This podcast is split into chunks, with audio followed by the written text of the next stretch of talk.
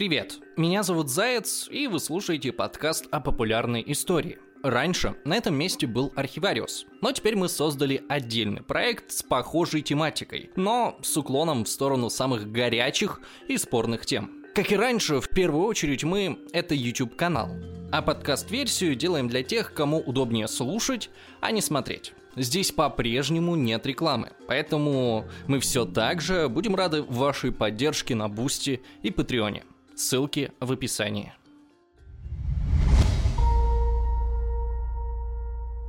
Привет! В конце прошлого ролика мы обещали спонсорам с Patreon а и Boosty новую фишку – голосование за тему нового видео.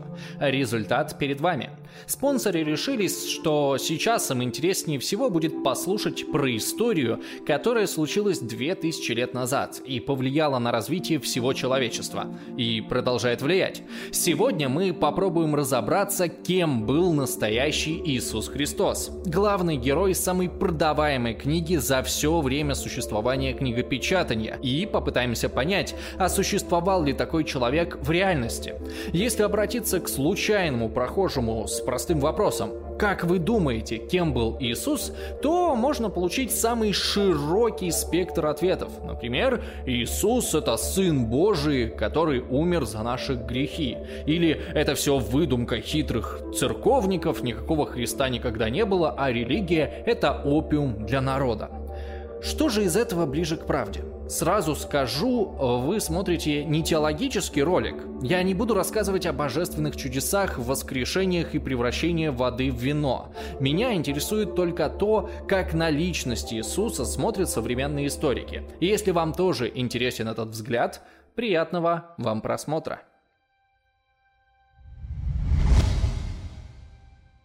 Еще одно маленькое объявление. По статистике, половина наших зрителей смотрит ролики без подписки. А это значит, что рано или поздно наши видео перестанут вам попадаться в рекомендациях.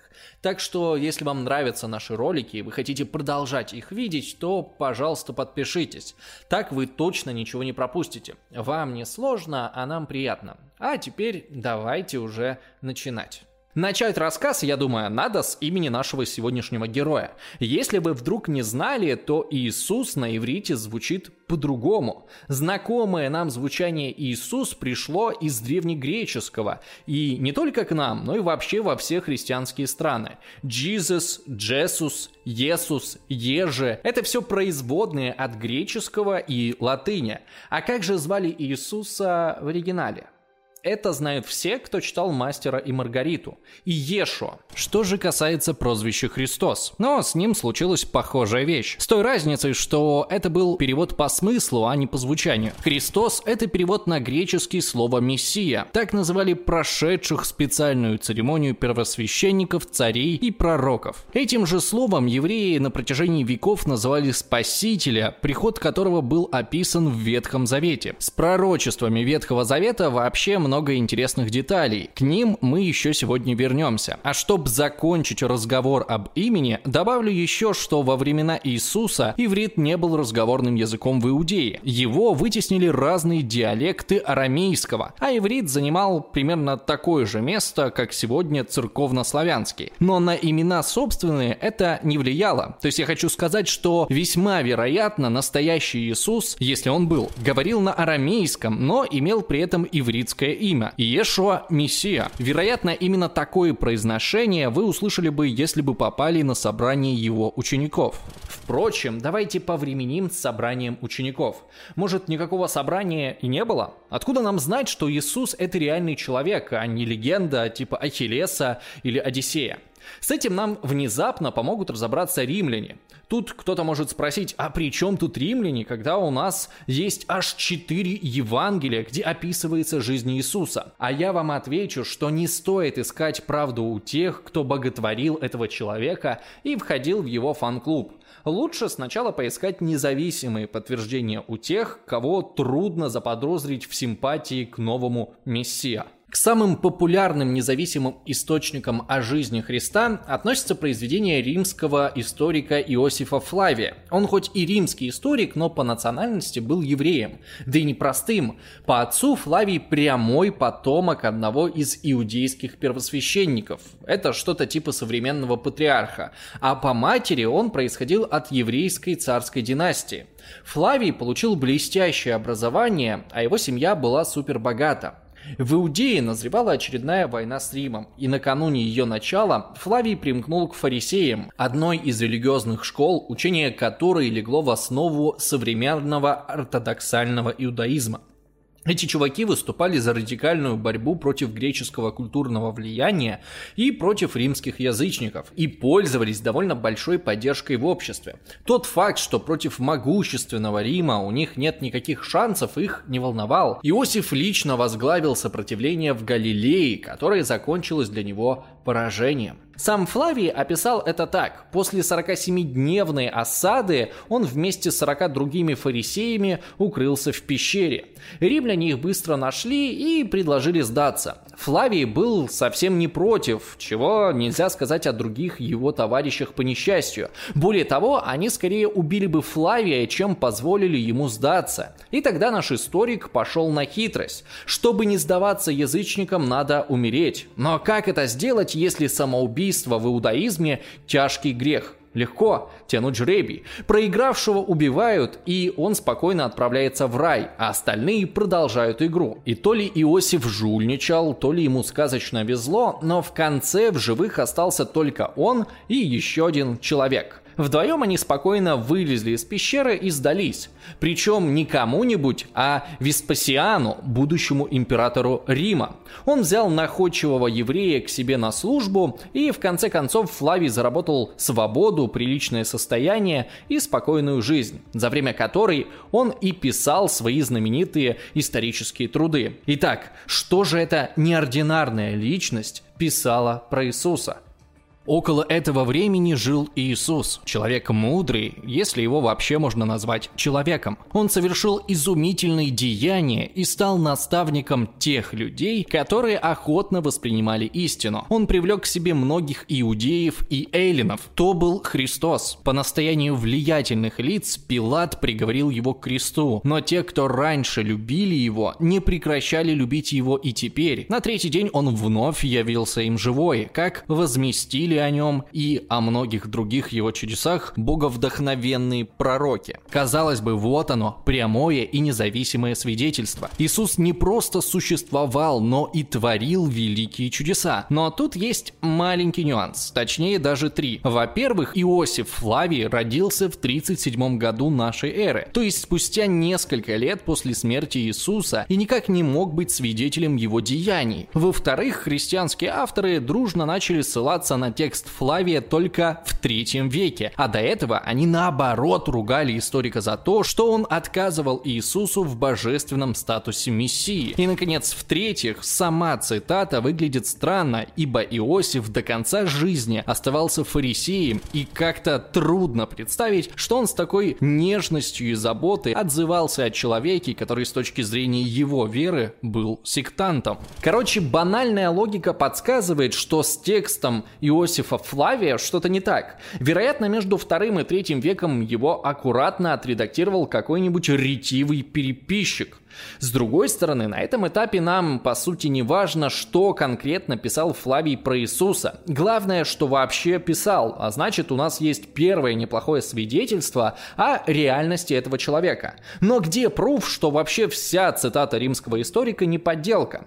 Почему мы считаем, что христианский переписчик всего лишь отредактировал оригинальную фразу, а не выдумал ее целиком? Тут нам поможет работа ученого Александра Васильева, который в начале 20 20 века нашел и опубликовал арабский текст того же Иосифа Флавия.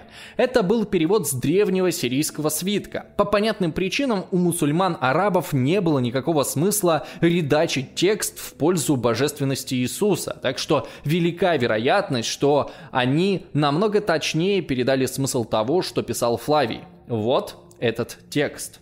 В это время был мудрый человек по имени Иисус. Его образ жизни был похвальным, и он славился своей добродетелью. И многие люди из числа иудеев и других народов стали его учениками. Пилат осудил его на распятие и смерть. Однако те, которые стали его учениками, не отреклись от своего ученичества. Они рассказывали, будто он явился им на третий день после своего распятия и был живым. В соответствии с этим он якобы и был Мессия, о котором пророки предвещали чудеса. Согласитесь, что этот вариант гораздо больше похож на труд профессионального историка, где автор осторожно перечисляет слухи и ничего не говорит о реальности чудес. Кроме того, у Флавия есть отрывок, где он говорит, как первосвященник Анания приговорил брата Иисуса Иакова к побитию камнями.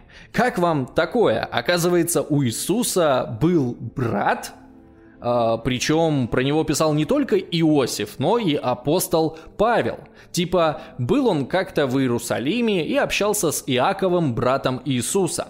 В данном случае свидетельство Павла еще более сильное, чем текст Флавия, как минимум потому, что апостол Павел совершенно точно существовал в реальности, был современником Иисуса и действительно писал немало исторических документов. Кстати, американский исследователь религии Барт Эрман именно это описание Павлом встречи Иакова считает важным аргументом в пользу историчности Иисуса. А еще про Христа писали римские историки.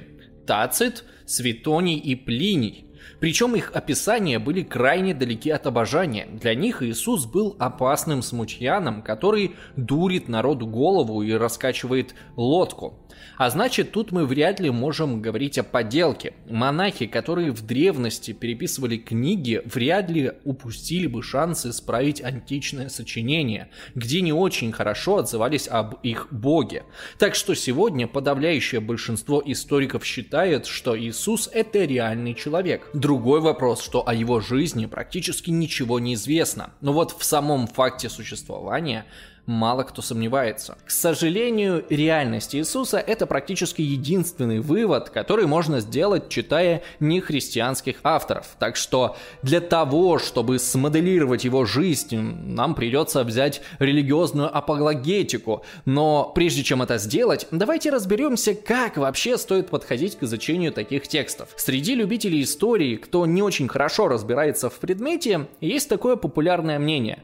История типа переписана сотни сотню раз, правды нигде не найти, каждый документ это копия копии копии, а созданная спустя тысячу лет после событий. На самом деле это далеко не так, и на примере жизни Иисуса это можно показать наиболее наглядно. И начну я не с самого очевидного с физики. К разочарованию любителей придумывать конспирологические теории о нашем прошлом, в середине 20 века был создан метод радиоуглеродного датирования. Думаю, большинство из моих зрителей хотя бы краем уха о нем слышали. Если очень коротко, то этот метод позволяет довольно точно определить возраст любой органики, например, костей, одежды или дерева. Сегодня существуют сложные способы очистки материала, калибровочные таблицы и прочие штуки, которые увеличивают точность вычислений. В конспирологических кругах радиоуглеродный метод принято критиковать, потому что он разрушает все их волшебные миры про древних русов, Гиперборею и Атлантиду. Но сама эта критика с головой выдает полное невежество самих критиков, да вообще кого волнует их мнение. Едем дальше. Сама по себе датировка – это хорошо, но еще ничего не значит. Например, вот перед нами древний папирус анализ которого покажет только дату его изготовления, но не защитит нас от того, если кто-то решит написать на нем свои офигенные мысли спустя 500 лет. Но даже здесь существует способ распознать подделку. Проведем мысленный эксперимент. Возьмем листок бумаги и представим, что его сделали в 19 веке. Можно ли на нем написать какой-нибудь текст и выдать за указ Екатерины II? Нет. Во-первых, Екатерина жила в 18 веке, и радиоуглеродный метод сразу покажет, что бумага более новая. Во-вторых, сегодня сложно написать указ без использования анахронизмов, то есть слов, выражений и букв, которые появились в языке позднее. В лучшем случае это может сделать современный профессор-лингвист, который полжизни потратил на изучение языка, но никак не монах 13 века, кто даже свой монастырь покидал раз в год по большим праздникам, источникам и не имел доступа ко всем достижениям нашей современной науки. Даже если бы он попытался выдать свое сочинение за текст времен Иисуса, то сегодня эту подделку раскусили бы в два счета. Другое дело, если бы он мог купить билеты на Aviasales и слетать во все крупнейшие библиотеки мира, тогда современным ученым пришлось бы поломать головы над его загадками. Лингвистический анализ помог выявить кучу средневековых рукописей, которые выдавались за древние манускрипты. Обмануть всех современных лингвистов не под силу ни одному фальсификатору древности. Но эти методы позволяли не только разоблачать подделки, но и выявлять реальные находки. В середине 20 века были найдены так называемые свитки Мертвого моря. Тысячи фрагментов разной степени сохранности, самый длинный из которых достигает 9 метров. Они написаны на иврите, арамейском и греческом. Анализ показал, что свитки подлинные, написаны за 2-3 века до нашей эры. И какие-то из них помогут нам разобраться с историей Иисуса. Треть свитков текстов Мертвого моря – это тексты канонических еврейских писаний, то есть часть Торы или Ветхого Завета. До них самыми древними оригиналами считались книги 9-10 века нашей эры. А тут появилась уникальная возможность сравнить эти книги с теми же самыми текстами, написанными за тысячу лет до этого. Что удивительно, оказалось, что тексты практически идентичны, а те ошибки, которые были, никак не влияли на смысл написанного. Удивительная точность для тех, кто много веков переписывал книги от руки. К несчастью, христианским авторам такая способность не передалась. А после свитков Мертвого моря в Египте нашли библиотеку Накхамади, где было множество ранних христианских сочинений, в том числе немало Евангелий. Вообще Евангелие – это главная часть Библии, биография Иисуса, написанная разными людьми. А, часть этих рассказов церковь признает истинными, часть отвергает. Но для историков тут важно другое. Это единственные источники, по которым можно попробовать понять, кем был Иисус. А загадка это, прямо скажем, непростая. Представьте ситуацию. 12 человек становятся свидетелями убийства, а потом через 50 лет к ним приходят и просят вспомнить, как это было на самом деле. Как вы считаете, что получится в итоге? Правильно, 12 разных версий. Но если вы подумаете, что Евангелия писались именно так, то нет, там все еще сложнее. Это не просто 12 разных человек, но и 12 разных человек, которые сами не были очевидцами событий, а записывали рассказы других людей, причем на разных языках. А потом их труды еще раз переводили и переписывали. Как в таких условиях вообще можно понять, что произошло на самом деле? Причем этим вопросом задавались не только современные ученые, но и средневековые священники. Представьте себя на их месте. Официально церковь считает, что книги Нового Завета написаны под руководством Святого Духа. Ну, то есть пером по бумаге водил, конечно же, человек, но за работой непосредственно следил Святой Дух, чтоб автор э, чего-нибудь там не напридумывал лишнего от себя. Остается один вопрос. А как понять, какие из множества текстов были написаны при помощи Святого Духа? Позвонить другу, обратиться к Богу? Что делать-то? Священники почесали головы и нашли только один вариант – определять богодуховность простым голосованием на специальных сборищах. В истории такие встречи вошли как вселенские соборы. Это что-то типа христианских комиконов, куда старались приехать все самые крутые и умные члены церкви. Но учитывая сложную политическую обстановку раннего средневековья, добраться до места получалось не у всех и не всегда. Поэтому для различных христианских церквей список книг и догматов будет немного разным, но в основе там плюс-минус одно и то же. Четыре Евангелия, деяния апостолов и их письма к различным народам. Правда, проблемы у церкви на этом не закончились, потому что даже четыре канонических описания жизни Иисуса во многом противоречат друг другу. Объяснение тут два. Либо Святой Дух зачем-то специально решил надиктовать четыре разные версии событий, либо авторы Нового Завета просто допустили массу ошибок.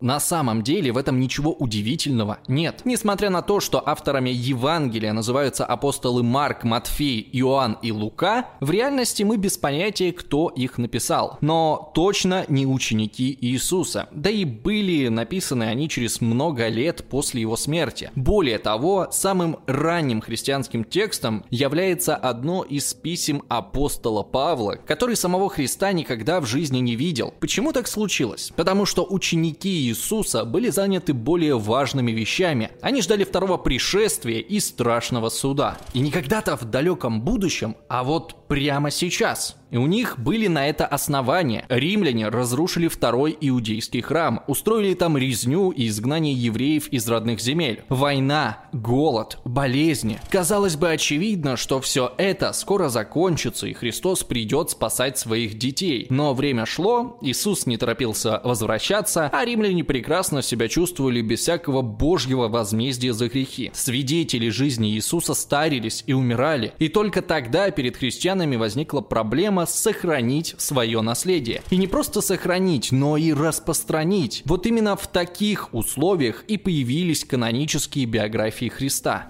То есть мало того, что эти биографии с самого начала были написаны со слов других людей, так еще и имели очень конкретную задачу – увеличить количество христиан. То есть это были не исторические научные труды, а проповеди, что рождает дополнительные сложности для исследователей. Евреи к этому этому моменту уже не одну сотню лет ждали своего мессию из пророчества Ветхого Завета. И одной из задач авторов Нового Завета было убедить евреев, что Иисус это тот самый мессия. Так что при написании Евангелий они буквально натягивали сову на глобус в попытках показать, что Иисус соответствует пророчествам. И это не считая ошибок переписчиков, переводчиков и дополнений. Что я имею в виду? Ну, например, что Евангелие от Марка, которая многими учеными считается первым из написанных, была добавлена концовка. В оригинале Марк ничего не писал про то, как воскресший Иисус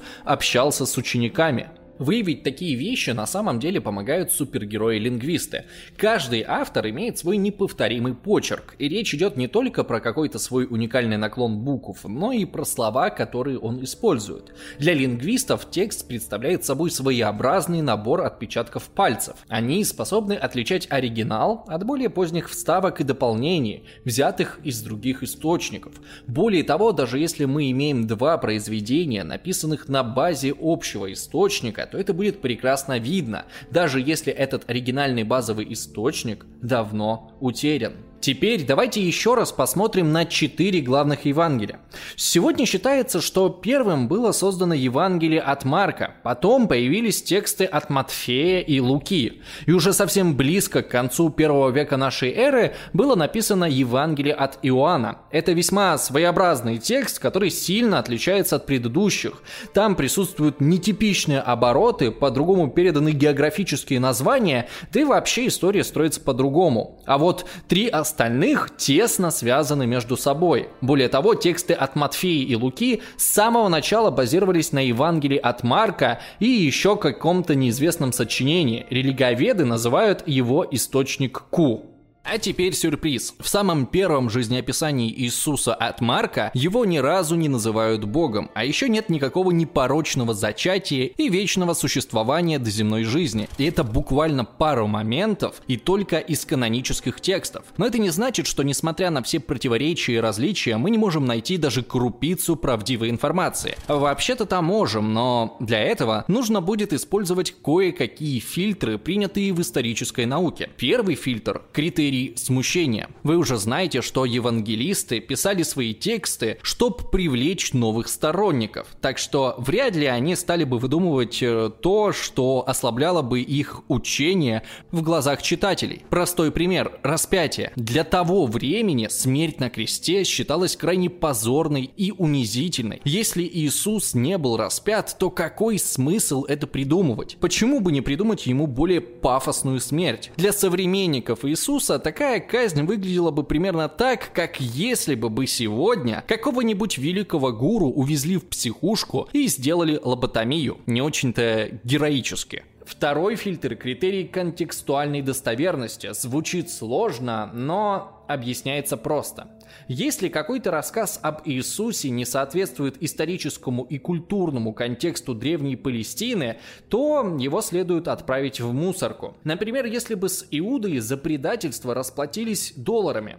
Что касается библейских текстов, то в неофициальном Евангелии от Петра утверждается, что Иисуса казнил не римский прокуратор Понтий Пилат, а царь Ирод самолично. Но это попросту невозможно, учитывая, что в тот момент Иудея управлялась Римом, и вопросы смертной казни не могли быть решены без их участия. Тем более, что казнь на кресте – это не еврейский, а римский способ наказывать преступников. Третий фильтр – критерий многократной аттестации – тоже фиг выговоришь, но тут все совсем просто. Чем больше независимых источников подтверждает какую-то историю, а тем лучше. Например, рассказ о Тайной Вечере встречается во всех четырех Евангелиях и посланиях Петра, что делает эту историю более вероятной. А вот сюжет, как Иисус мыл ноги ученикам, есть только у апостола Иоанна, так что велика вероятность, что этого никогда не было. Есть и другие фильтры которые часто просто взывают к логике. Например, критерий согласованности. Он говорит, что при построении теории должны быть учтены все факторы. Нельзя просто что-то выбросить и заявить, что оно не относится к делу. В общем, теперь, когда вы, надеюсь, поняли, как ученые пытаются реконструировать жизнь Иисуса, давайте уже посмотрим на эту жизнь. Начнем с рождения. Непорочное зачатие встречается всего в двух текстах из четырех. У Луки и Матфея, которые, вероятно, взяли этот сюжет из источников Ку. Оба автора согласны, что муж Марии Иосиф тут как бы вообще ни при чем. Но зато почти все остальные детали у них отличаются. Причем иногда даже в рамках одной книги. Например, Лука в конце первой книги говорит, что Иисус был зачат во время правления Ирода Великого. Но уже через пару страниц пишет, пишет, что Иисус родился во время переписи населения, сделанной римским проконсулом Кверинием. В чем тут проблема? А в том, что у нас есть римские источники, благодаря чему мы хорошо знаем даты правления Ирода и дату переписи населения. Ирод умер в четвертом году до нашей эры, а перепись была только в шестом году уже нашей эры. То есть разница больше, чем в 10 лет. Тут можно посмеяться над тем, что, судя по современному календарю, Иисус родился за 4 года до собственного собственного рождения. Но на самом деле никакой проблемы тут нет. Официальную дату рождения Христа Папа Римский установил только через 350 лет после описываемых событий. Буквально при помощи тычка пальцем в небо. Всерьез эту дату мало кто рассматривает, даже среди теологов. Гораздо интереснее история с непорочностью. У Луки это описывается просто. Якобы ангел явился Деве Марии, которая уже была обручена с Иосифом, и заявил ей, что скоро она забеременеет. В этом сюжете странен даже не ангел, а реакция Марии. Она, представьте себе, удивилась. Как это она может забеременеть? Она же девственница. Хотя, ну come on, ты обручена, у тебя скоро свадьба. Ты реально не понимаешь, как тут можно забеременеть? У Матфея тот же эпизод выглядит намного более логичным. Там ангел обращается не к Марии, а к ее мужу и говорит, мол, не обращай внимания, что у жены растет живот. Это исполнение древнего пророчества. Вот оно, дева зачнет и родит сына, и назовут его Иммануил. Это имя переводится как «Бог с нами». Вам может показаться, что главный прикол тут в том, что имя Иисус как-то мало похоже на Иммануил. Но есть прикол покруче. Ветхий Завет просто не содержит такого предсказания. Вероятно, Матфей, когда писал Евангелие, ссылался не на оригинальный ветхозаветный текст, а на его перевод на греческий. В оригинале, который мы можем проверить по свиткам Мертвого моря, нет никакой девственницы с ребенком. Там речь идет просто об обычной молодой девушке. И все. А вот в греческом переводе это слово имеет немного другое значение, которое Матфей, видимо, перевел как девственница. Вот вам и пророчество, которое родилось из-за ошибки переводчика. Это, кстати, довольно известный косяк. Вы могли про него слышать даже в «Большом куше» у Гая Ричи. Вообще, судя по всему, ранние авторы не считали Иисуса Богом. Он, как и все, родился, жил, работал. В Евангелии от Марка Иисус становился Сыном Божьим только после крещения, и вполне вероятно, что это была такая метафора. А можем ли мы вообще на основе этих текстов предположить, что же произошло. Ну, почему нет? Мария забеременела до свадьбы. Муж имел полное право отказаться от брака, но не стал этого делать, чем, скорее всего, спас Марии жизнь, потому что в противном случае ее ждало бы забитие камнями. О детстве Иисуса никто ничего из канонических авторов не писал, но людям, видимо, очень хотелось проникнуть в тайну его ранних лет, поэтому у нас появилась куча так называемых младенческих Евангелий. Все они, конечно, не канон, что не мешало им активно распространяться в Средневековье. Наиболее популярные две книги — это Евангелие от Иакова и Евангелие от Псевдоматфея. Обе они представляют собой грубые подделки и содержат огромное количество ошибок в описании древней еврейских ритуалов. Но в пятом веке церковь так устала объяснять верующим, что это все богопротивная ерунда, что провозгласила абсолютную девственность Марии. До беременности, во время беременности и после. А тем, кто все еще почему-то сомневался, прозрачно намекали, что если он продолжит в том же духе, то можно ведь неподалеку сложить какой-нибудь костерок. Но давайте вернемся к Иисусу. Момент с непорочным зачатием – это не единственная попытка начать натянуть на него древнее пророчество. Вот вам еще одна ветхозаветная цитата. «Когда Израиль был юн, я любил его и из Египта вызвал сына моего». Казалось бы, при чем здесь Иисус? Речь же, кажется, о Моисее. Но как бы не так. Матфей решил, что раз тут Бог говорит про какого-то своего сына, то значит точно имеет в виду Иисуса. Но как тогда Иисус оказался в Египте? Тут евангелисту пришлось постараться. Вы наверняка с детства помните рассказ, как царь Ирод хотел избавиться от Иисуса, поэтому приказал убить всех младенцев в Вифлееме. Но Иисус выжил. Почему? Потому что его приемного отца предупредил ангел и приказал бежать в Египет. Ангел Господень является во сне и говорит – Встань, возьми младенца и матерь его, и беги в Египет, и будь там, доколе не скажут тебе, ибо Ирод хочет искать младенца, чтобы погубить его. Он встал, взял младенца и матерь его, ночью и пошел в Египет, и там был до смерти Ирода. Да сбудется реченное Господом через пророка, который говорит, из Египта возвал я сына моего. То есть вместо того, чтобы просто не обращать внимания на маленькую фразу из Торы, Матфей сочинил вокруг нее целый триллер с массовым убийством детей. Надо ли говорить, что больше ни один другой источник не подтверждает эту историю? То есть она не выдерживает критерий множественной проверки. В общем, так как у нас нет никаких хоть немного надежных свидетельств к жизни Иисуса до 30, давайте перейдем к событиям, о которых можно сказать хоть что-то, например, о его крещении. Провел этот ритуал пророк по имени Иоанн Креститель. Вероятно, в то время в Иудее он был довольно важной фигурой, руководителем крупной секты, которая со дня на день ждала конец света. В итоге Иоанна арестовали и казнили. Да так лихо, что сегодня в разных храмах хранятся аж три его головы, каждая, без сомнения, настоящая. Но нас тут волнует другой эпизод. Именно то, что Иоанн крестил Иисуса и отпустил ему грехи. Давайте пустим в дело критерий смущения и попробуем понять, что здесь не так. Каким образом обычный человек отпустил грехи Сыну Божьему? Евангелистам не было никакого смысла выдумывать этот эпизод, тем более, что из-за него пришлось придумать целую гору теологических объяснений. Нас они интересуют мало, зато сам факт крещения из-за этого выглядит намного более реалистичным. А если еще вспомнить текст от Марка, где он прямым текстом говорит, говорит, что Иисус стал Сыном Божьим только после крещения, напрашивается довольно логичный вывод. Иисус состоял в секте Иоанна и был его учеником.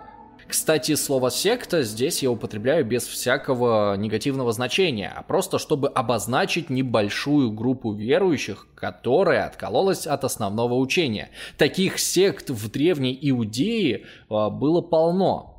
В общем, имеем как минимум один бесспорный факт из жизни Христа – крещение. Следующий такой же бесспорный факт есть смерть на кресте. Все, что было между этими событиями, скрыто в тумане. Иоанна казнили, после чего Иисус, вероятно, сам стал учителем. В этот период он с первыми учениками ходит из деревни в деревню, где ему закономерно практически никто не верит. Ученики называют Иисуса Мессией, на что многие люди отвечают, что вообще-то Мессия должен установить восстановить вечный мир и вернуть всех евреев в землю обетованную. Пока что-то ни того, ни другого не наблюдается. Так что давайте, как зайдете через годик, там и поговорим. Затем Иисус отправляется в странствие, где совершает самые разные чудеса. Условно, их можно разделить на четыре типа. Исцеление, изгнание бесов, воскрешение и контроль над силами природы.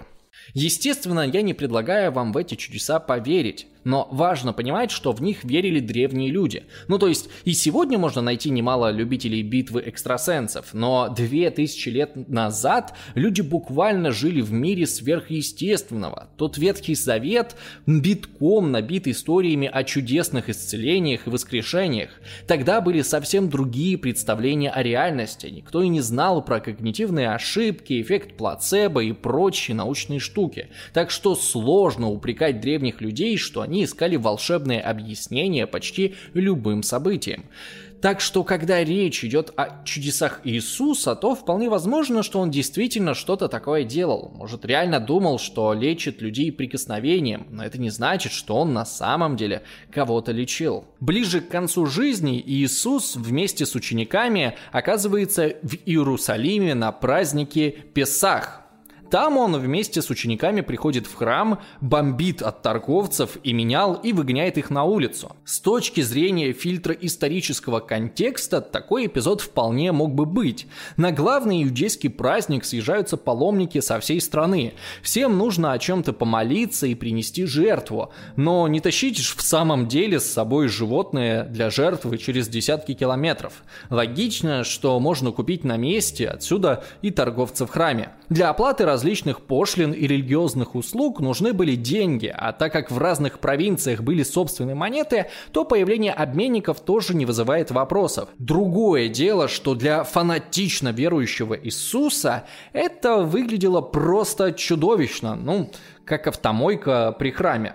Единственное, что может вызвать вопросы, так это почему стража сразу не арестовала Иисуса. Ответом может быть то, что его действие поддержала толпа. Это тоже вполне возможно, так как власть высших священников не была такой уж крепкой, а по Иудеи толпами ходили сектанты всех мастей и подбивали народ на бунт. Но это не значит, что поступок Иисуса остался бы без ответа. Его должны были схватить. И тут всплывает история с предательством Иуды за 30 серий серебряников. В целом, тоже не такая уж невероятная вещь. Награду за помощь в поимке преступника назначали чуть ли не во все времена. Совсем не факт, что речь шла действительно о сумме в 30 серебряников, но это не так уж важно. Еще один эпизод, на котором я хочу остановиться поподробнее, это суд над Иисусом. В то время все дела о смертной казни должны были пройти строгую процедуру, которая занимала не менее двух дней. Но у всех евангелистов речь идет только об одном дне. Это странно, странно. Конечно, существует вероятность, что напуганные возможным бунтом священники хотели побыстрее провести суд в нарушении всех законов, но непонятно зачем. Если они настолько боялись Иисуса, то зачем вообще нужен был суд? Убить при задержании, да и все тут. А если боялись, что толпа решит освободить Христа, то почему в Библии парой строчкой ниже та же толпа вместо Иисуса решает освободить разбойника Вараву?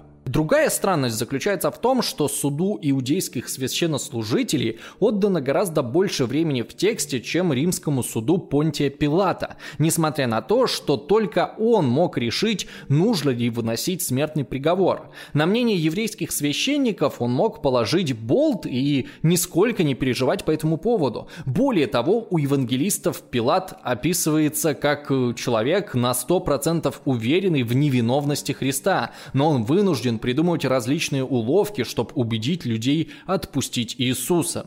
А когда понимает, что это бессмысленно, умывает руки и говорит, мол, невиновен я в крови праведника сего. На что толпа кричит «Его кровь на нас и наших детях». Кто в здравом уме вообще решится такое сказать? Короче, тут явно не обошлось без фантазии евангелистов. Римский прокуратор, представляющий закон и империю, уступает нажиму толпы, имея под рукой отряд легионеров. Он отпускает разбойника Вараву, который был активным мятежником против римской власти. А, что-то тут не сходится. Зато к описанию процесса казни особых вопросов нет. А, разве что Иисус вряд ли тащил на Голгофу крест целиком. Обычно столб уже был намертво вкопан, а приговоренные несли только одну перекладину. Но это уже мелочи. Ну а историю про воскрешение на третий день после казни я, с вашего позволения, оставлю э, верующим людям. Так все-таки, кем был реальный Иисус? С точки зрения датировки событий, вся история о нем выдержана достаточно точно. Царь Ирод Великий, при котором рождается Христос, умирает где-то от 4 до 1 года до нашей эры. Он оставляет свое царство разделенным между тремя сыновьями. Один из них правитель центральной и самой большой части – Иудеи. Вскоре лишается наследства, которое переходит в прямое управление к. А Иисус в это время живет в северной части под властью другого сына царя Ирода II. Там он, вероятно, увлекается религией, сталкивается с апокалиптическим учением Иоанна Крестителя и становится его учеником. Потом Ирод казнит Иоанна за критику его правления и особенно за критику развода и женитьбы на вдове брата. Тогда это выглядело в каком-то смысле как инцест. Датировка этого брака известна – 30-й год нашей эры. После смерти учителя Иисус сам начинает проповедовать и набирать учеников. Суть его учения сводится примерно к следующему. Скоро конец времен, покайтесь, грешники. Вскоре после этого его самого арестовали, судили и казнили на кресте – Произошло это точно до 1936 года, когда Понтий Пилат перестал быть прокуратором Иудея. В общем, о жизни Иисуса написано бесконечное количество книг, но при этом мы очень мало что можем сказать наверняка. И это странно, учитывая, что этот простой безграмотный плотник из небольшой римской провинции стал ключевой фигурой самой массовой религии на Земле. Вот где настоящее чудо. За помощь в создании этого видео я благодарю Максима Перова с канала «Религия и общество». Рекомендую подписаться, у него там много научных лекций про историю религии. Также хочу сказать спасибо автору сценария этого ролика Семену Аксенову. Кроме всего прочего, Семен ведет отличный подкаст по истории Древнего Рима. Ссылка на него тоже есть в описании. А вам хочу сказать спасибо за просмотр, спасибо за лайки и комментарии. А если не трудно, поставьте лайк и этому видео. Даже такая мелочь будет для нас очень полезной. А если вы можете и хотите поддержать наш канал деньгами, то ссылка есть в описании на Patreon, Boosty и крипто кошельки. Кроме всяких приятных бонусов, спонсоры канала могут голосовать за тему следующего видео. Ну и как обычно, я хочу поблагодарить тех, кто уже помогает нам на Patreon е и Boosty. А, приятно, что этот список уже невероятно длинный. Это Анна Макунина, Водолей, Николай Грищенко, Сергей Владимиров, Алексей Суис, Артем Буйлук, Юлия Вильянин, Игорь Наводный, Денис Романов, Владислав Яковлев, Наталья Рощина, Андрей Цыбров, э, кто-то под ником 33 шальных узбека, э, Юлия Петрухина, Евгений Куриной, Андрей Балашов, Михаил Баженов, Богдан Кашик, Антон Радушев, Денис Алтухов, Ярослав Мудрый и вот эти замечательные люди. Также подписывайтесь на телеграм-канал, там мы публикуем дополнительные материалы э, к ролику и в целом э, чуть более близко общаемся с аудиторией. А, также в конце каждого месяца мы стараемся стримить, поэтому не забывайте следить, если вам это интересно. Ну и если уж хотите посмотреть э, на мои фотографии, можете подписаться на Инстаграм, если вам угодно. Ну а с вами был Заяц и компания. Всем спасибо, всем удачи, всем пока.